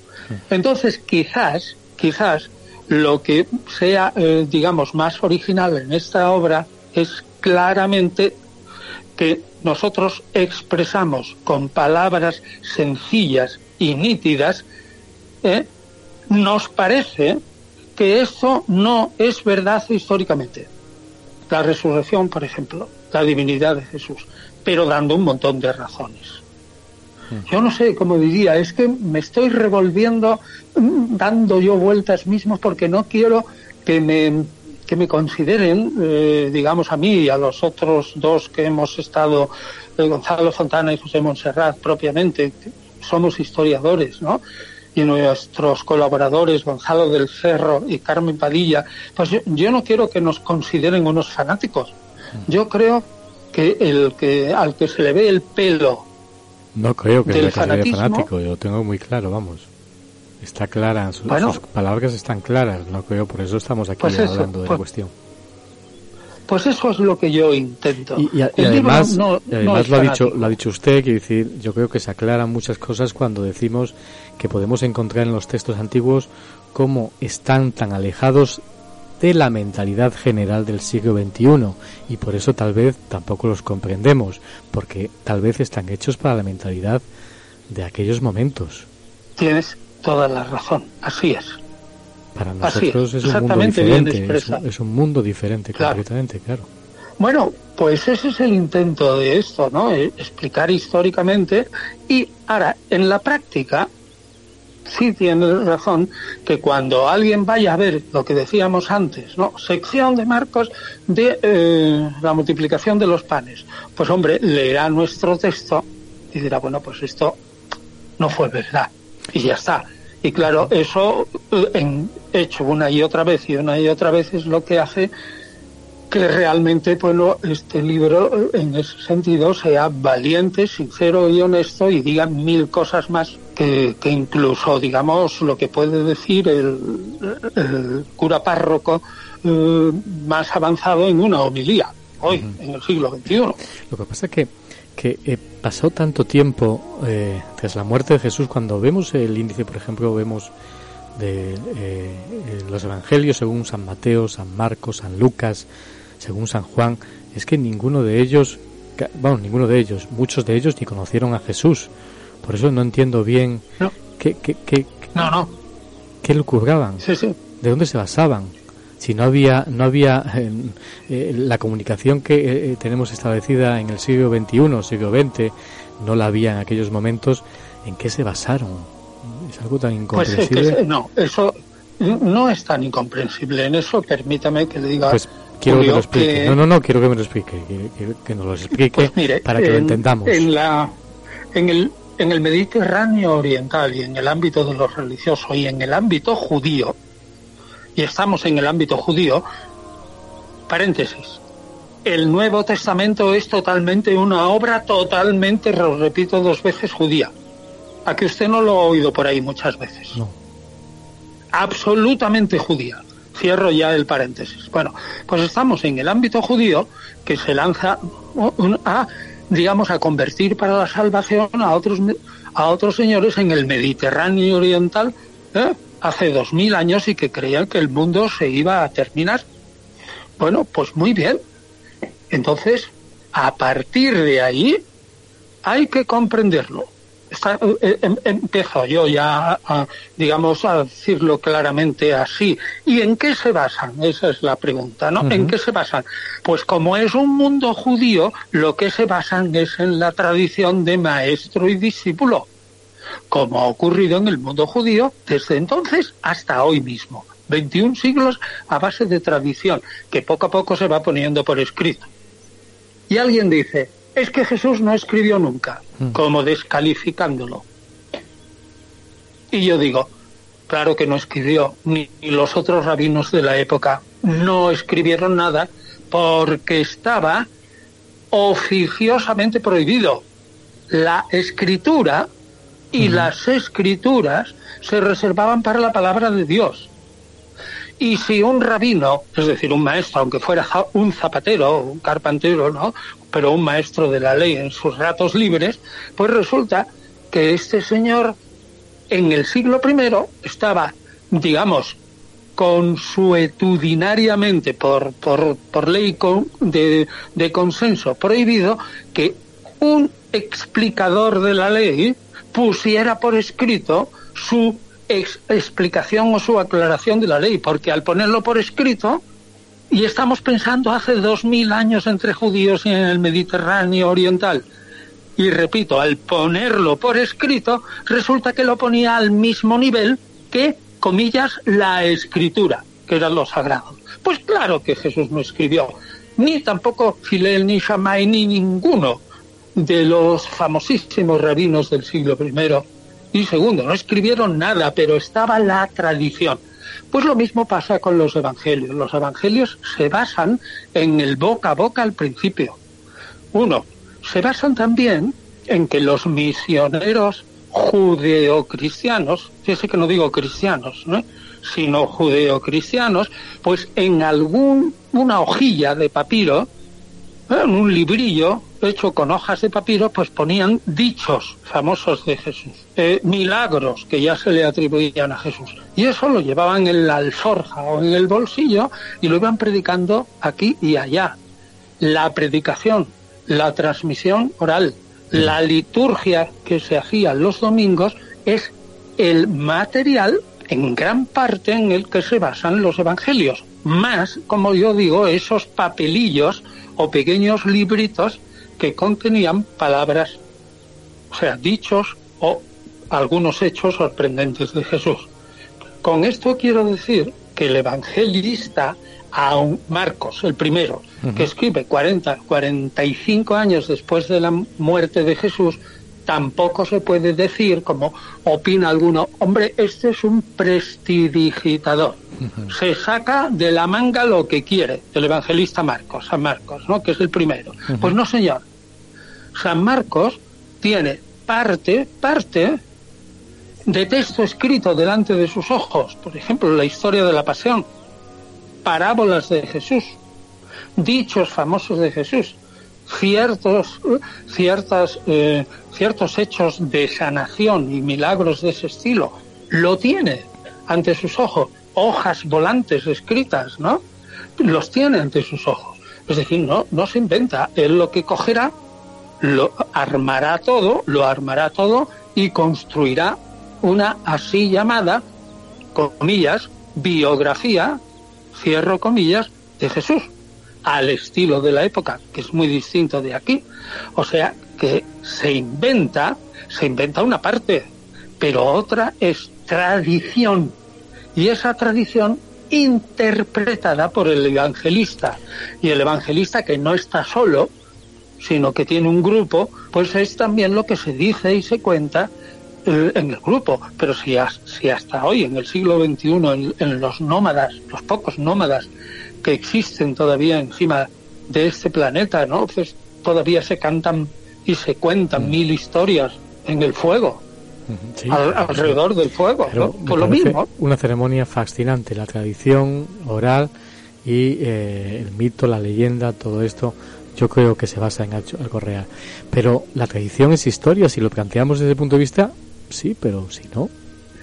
No es historia, pero cuando se trata de un personaje que vivió y la tradición no son cuentos inventados, no son los cuentos de los hermanos Grimm y, Alicia en el País de las Maravillas más modernamente, no, no, que ha salido de la mente de uno, es tradición sobre un personaje que existió sobre la Tierra. Eso es lo que yo digo. Sí, lo que pasa que, que lo que si este libro me abre los ojos, los libros del Nuevo Testamento de Editorial Trota, que yo creo que es ese también el interés sobre esa gran parte de ficción, yo me siento engañado de alguna manera, porque eh, yo he creído en una parte de la historia que a lo mejor no es real. Y primeramente... pero yo no tengo la culpa. claro que no, yo no le estoy echando la culpa a usted. Más se la echaría a San Marco, a San Mateo, a San Lucas, a cada uno de ellos de la echaría. Eso es, que le echen la culpa a los evangelistas. Yo lo único que digo es esto, que hombre, que si yo soy un católico ferviente, pues tengo que decir, la Biblia no se equivoca. Pero si yo soy un historiador independiente, pues tengo que decir, oye, pues sí, la Biblia pues se equivoca, porque la Biblia está escrita hace dos mil años, en concreto los Evangelios, y entonces este libro lo que hace es decir claramente, clara, modesta y con argumentos, ¿eh? pero netamente, ¿eh? aquello es lo que está mal y lo que nos parece que es histórico, una cosa y otra. Yo me pongo nervioso ¿eh? cuando me, me piden proporciones y todo esto y tal, porque es que a lo mejor digo una cosa y luego me tengo que decir, ¿no? Porque es que decir proporciones es como muy peligroso. Hay algunos historiadores, y ahora tengo en la mente uno, uno, un alemán que escribe en 1957 que se llama Born Kam, B-O-R-N y K-A-M, Born ¿no? Pues e, ese es mucho, en algún aspecto es más, más drástico, porque dije, no hay ni una sola línea de los evangelios que no sea propaganda, es decir, proclamación. No te fíes de ni una sola línea y somételo a criticar.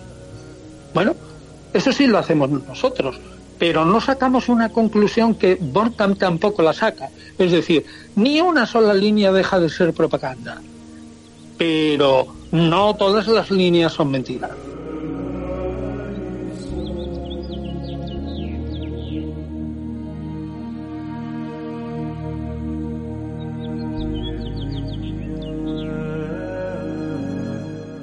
Vamos a, varios detalles eh, peculiares. No sé si plantea eh, novedad el libro, porque yo he visto el índice y es dos temas que antes de marcharme, eh, de, finalizar esta entrevista, me gustaría tocar, que son las epístolas de San Judas y el Apocalipsis, que realmente plantean también un enigma realmente. No sé si para usted. Eso son un enigma y yo he tratado de resolverlo en, en este libro en parte, ¿eh? en parte se resuelve, en parte porque aquí eh, los autores, eh, José Monserrat de la Universidad Autónoma de Barcelona y yo mismo no estamos totalmente de acuerdo. Y, ahí queda claro. Yo lo que digo, junto con Montserrat, es que la epístola de San Judas es totalmente falsa, eso es claro. Totalmente, o mejor seudónima. Y eso es un invento no de un hermano del Señor, sino un invento posterior de la Iglesia primitiva. Ahí es lo que estamos de acuerdo. Pero en lo que disentimos, a mí me parece mucho más interesante, ¿eh? claro, lo digo yo y, y me lo parece, pero vamos, con todos mis respetos por el otro autor, a mí me parece, fíjese qué cosa más curiosa, que esta carta lo que hace es coger o tomar eh, el texto de Primera Corintios y todos los ataques que hace eh, eh, San Pablo a sus adversarios en Corinto, los pone allí prácticamente en el mismo orden y con las mismas palabras y la misma mentalidad y los pone verdes. Y lo atribuye a un hermano de Jesús, Judas. Judas, exactamente, sí. O un discípulo, no sabemos, o un discípulo de Jesús que también se podía llamar el otro Judas, no el Iscariote. Bueno, eso es un enigma, pero es que yo diría que prácticamente los 27 libros del Nuevo Testamento tienen su propio enigma, porque ni siquiera sabemos quién lo compuso, salvo, salvo las siete cartas auténticas de Pablo, pero que tienen unos problemas de interpretación que son dificilísimos. Con lo cual también, aunque sean auténticas de un personaje que llamamos Pablo, son también un enigma. O sea que aquí en el libro, sinceramente, Julio, intentamos resolver esos enigmas y en los momentos en que los enigmas no se pueden resolver, pongamos un caso. El enigma de Mateo. ¿Quién era este personaje?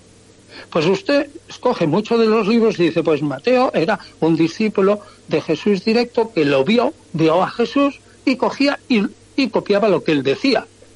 Y yo digo, mira, ese punto de vista es absolutamente imposible históricamente. Con lo cual, hasta cierto punto hemos resuelto un enigma, pero yo no lo resuelvo ni en Judas ni en Mateo afirmando, tengo aquí una carta escondida, aquí, en la manga, a saber que yo sé quién escribió la epístola de Judas, pues no lo sé. Y yo sé quién escribió y cómo el Evangelio de Mateo, pues no lo sabemos. Ni siquiera sabemos eh, quién era ese Mateo exactamente. Bueno, y ahora vayamos al Apocalipsis. Exactamente. Porque hay que terminar. El Apocalipsis es el libro más enigmático de todos y al mismo tiempo es el más claro.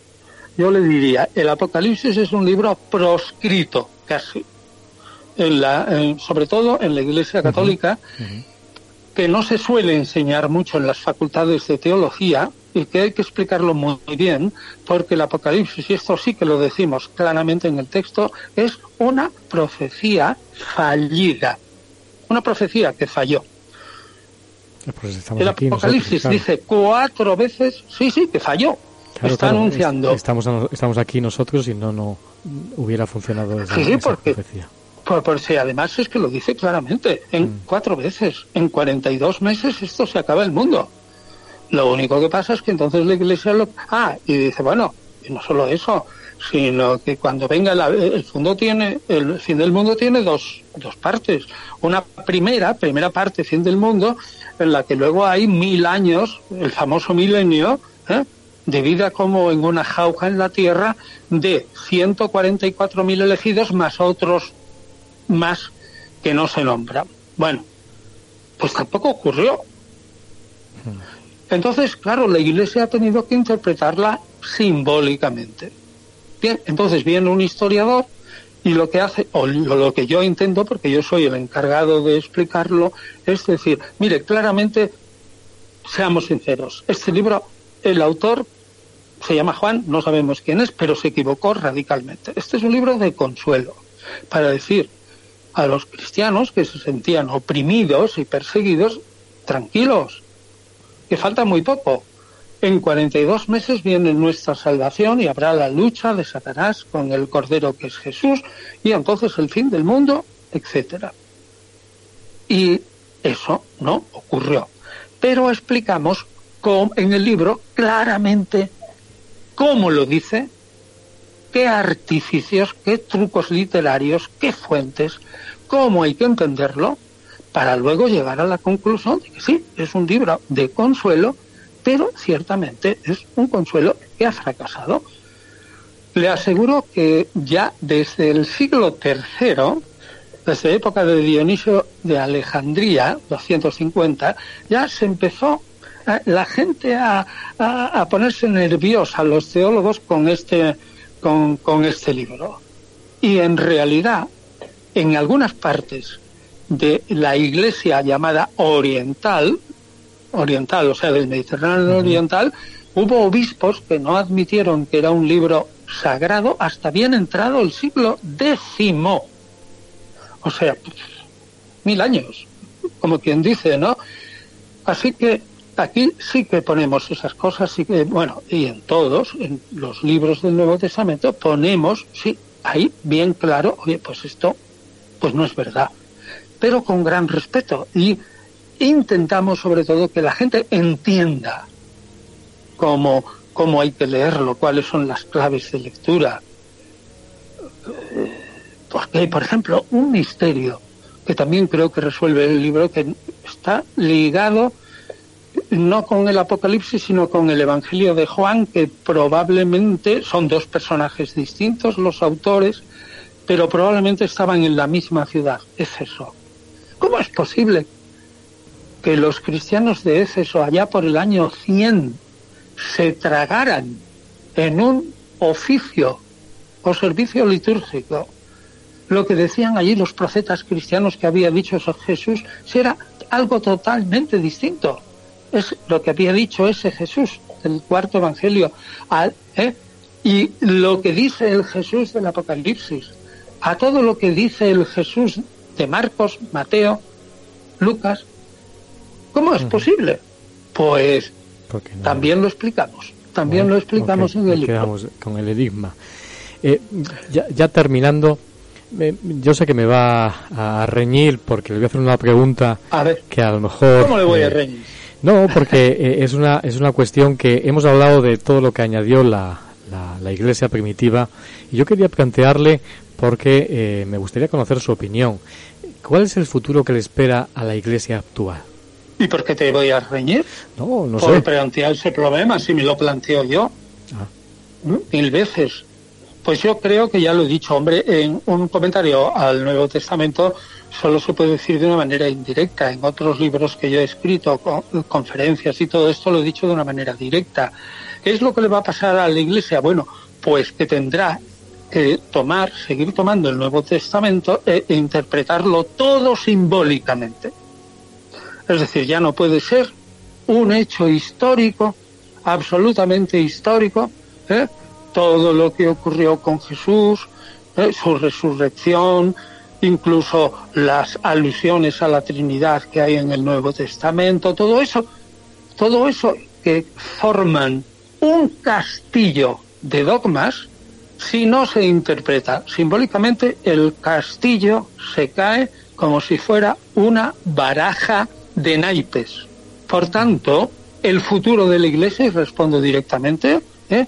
es la Iglesia acabará siendo, mm, mm, digamos, minusculísima, salvo que lo interprete todo este aparato mítico del cristianismo simbólicamente y vaya por la línea del encuentro con Dios y de transformar la religión en un humanismo. En un humanismo que se basa en una persona histórica, que es Jesús y tal, y aplica su ética y su moral, digamos, a, un, a la al sustrato del intento, que lo están haciendo muchos teólogos, de fundar una teología, perdón, una ética universal que sea asumida por todos los hombres de buena voluntad, sean o no sean creyentes en ninguna iglesia cristiana. Es decir, que la iglesia se transforma radicalmente y todo ese aparato mítico lo entiende simbólicamente o poco a poco desaparecerá de, de, modo radical. Sí, ciertamente que sí. Vamos a terminar a cerrar con la cuestión climatística. Yo, yo estoy muy interesado en adquirir el libro, me parece apasionante eh, ¿Qué tenemos que hacer? Eh, tenemos que irnos a la web de Trota, que no sé si es Trota eh, con dos T. Con dos T, sí. Es, de trotar, de trotar, ¿no? Pero tiene dos T. Es punto. Trota. Punto es o punto com, no recuerdo. Punto es. Trota. Punto, es. Exactamente. Trota. Y va, por ejemplo, venga, fíjate qué fácil. Trota.es, pumba, ya entras. Luego buscas novedades, ¿vale? ¿Me oyes? Sí, sí, perfectamente. Estoy tomando nota aquí, Novedades. haciendo como si fuera yo entonces, Eso es. Y entonces aparecen los libros del Nuevo Testamento. Y entonces lo pinchas y ahí ya sale la página de compras. Y si no, y si tienes alguna dificultad, pues eh, coges el...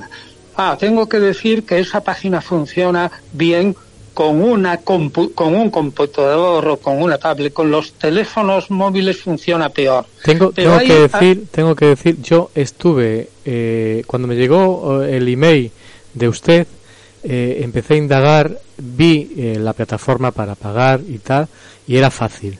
Pero ayer o antes de ayer creo que se cayó la página, no aparecía. Bueno, de, de vez en cuando se cae si, si entran muchos, claro, pero vuelve a salir. Y entonces yo eh, recomiendo otra, otra dirección que es fácil aprendérselo, pues pones comercial arroba trota.es y preguntas. Perfecto, ese es el email comercial arroba trota.es. Comercial. Comercial. Arroba. Sí, sí, comercial. Comercial.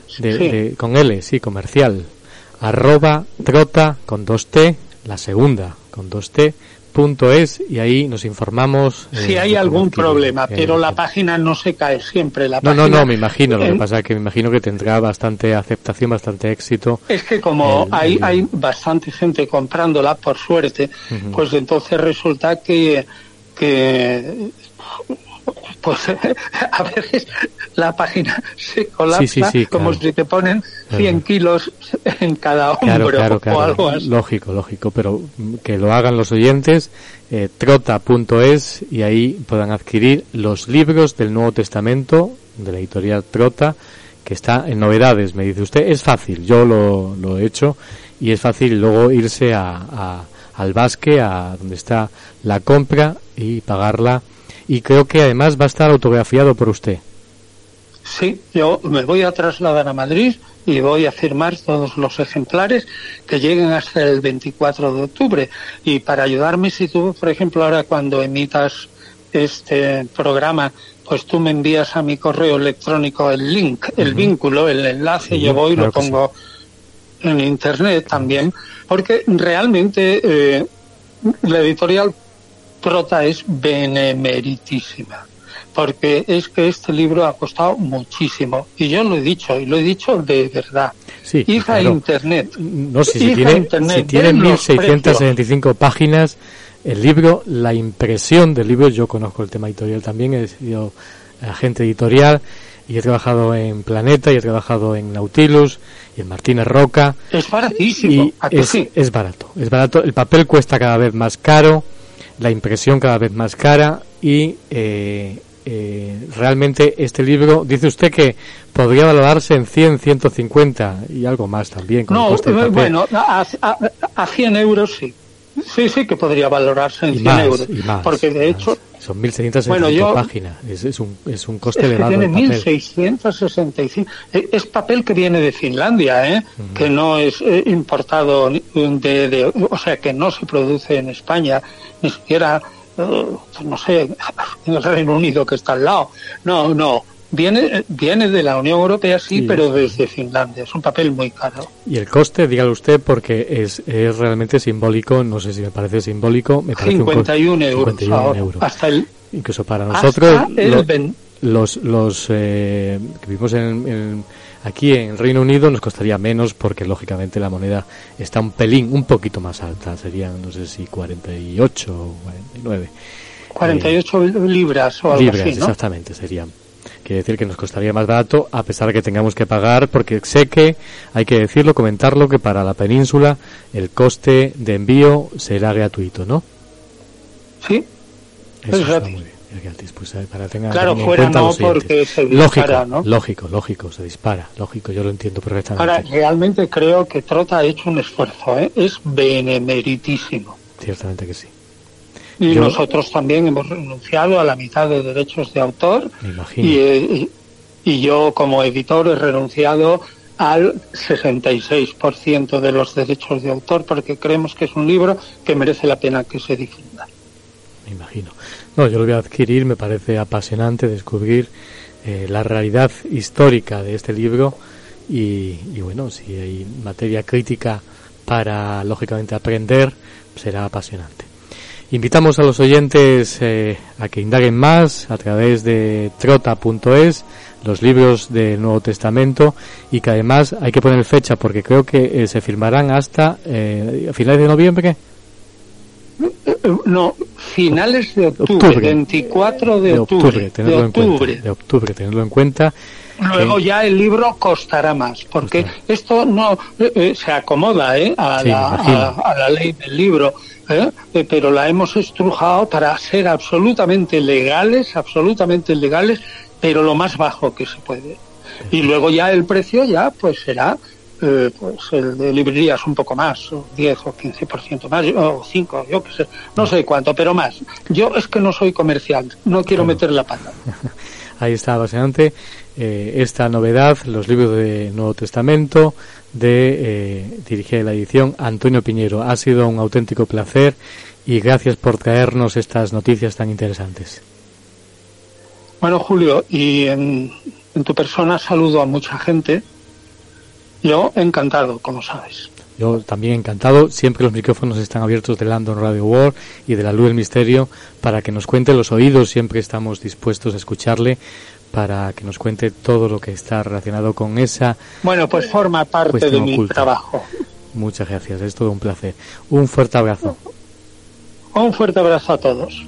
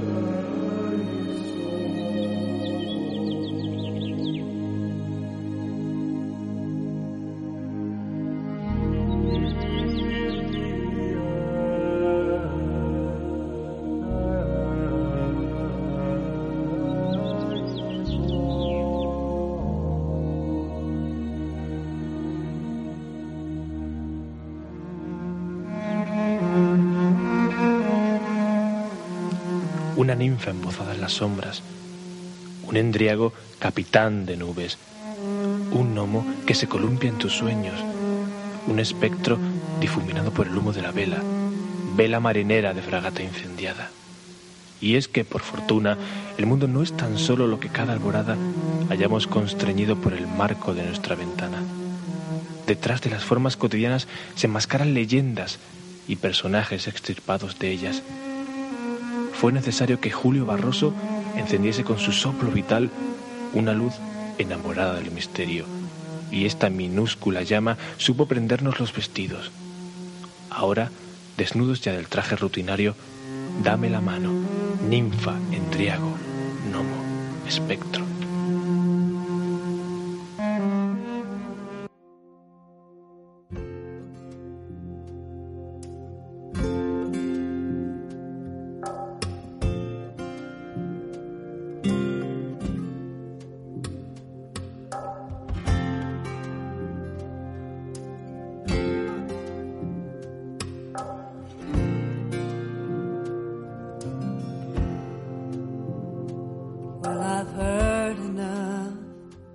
Y finaliza esta emisión mágica de radio, hoy que nos ha llevado a conocer esa invitación que hemos hecho a la ciudad de Cáceres, a las sextas jornadas góticas de Cáceres. Una oportunidad única para vivir experiencias nuevas, viajar a la ciudad de Cáceres. Mm, además está cerca, bien comunicada, en el centro de la península ibérica. Es la capital de provincia de Extremadura. Un elenco, un gran elenco de profesionales, investigadores y periodistas participarán en estas sextas jornadas góticas de Cáceres. Va a ser sorprendente desde las ponencias de Chris Ausberg hasta de la mesa redonda donde participa Lourdes Gómez y Antonio Rodríguez González, el historiador. No te las pierdas por nada del mundo porque te van a encantar seguramente. Y la nuestra, la próxima, que será el día 7 de noviembre, el domingo, te esperamos también en esa experiencia que vamos a tener con muchos oyentes y con mucha gente que está en Cáceres, esa experiencia de Zoom que haremos para hablar de famosos marcados por el misterio, famosos que han vivido experiencias extrañas, que se han topado con lo inexplicable. Y luego nos hemos viajado, nos hemos encontrado con una de las personas que más sabe sobre la figura de Jesús. Ha sido un deleite, como siempre es un deleite escuchar a Antonio Piñero, que es catedrático de Neotestamentario en la Universidad Complutense de Madrid. Eh, escucharle hablar eh, del Nuevo Testamento, en esta ocasión descubriendo la historia si hay detrás del Nuevo Testamento. La próxima semana no te olvides que viviremos otra experiencia única de comunicación. Tendremos un viaje, vamos a viajar hacia Turquía, hacia los derviches y los sufís. Va a ser sorprendente. Es una cultura que a mí me apasiona, me encanta. Realicé hace varios años un viaje a Turquía y a conocer esa danza mágica de los derviches. Aquí tendremos a un invitado que eh, nos hablará de todo ello. No te lo pierdas. Te deseamos que pases una mágica semana. Saludos.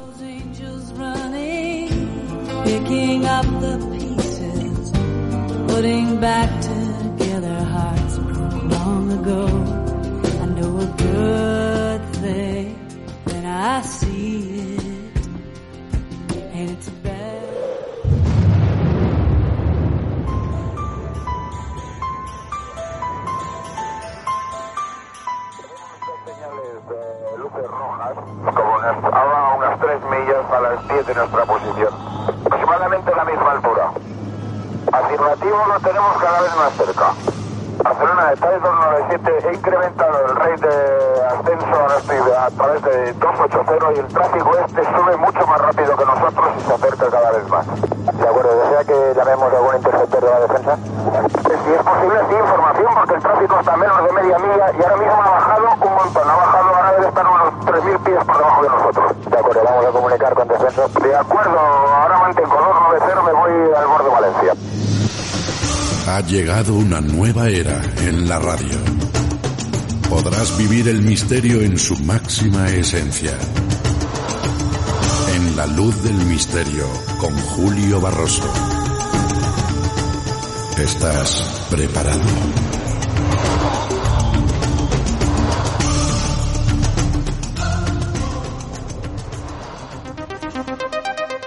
The best live spotlight on mystery. London Radio World.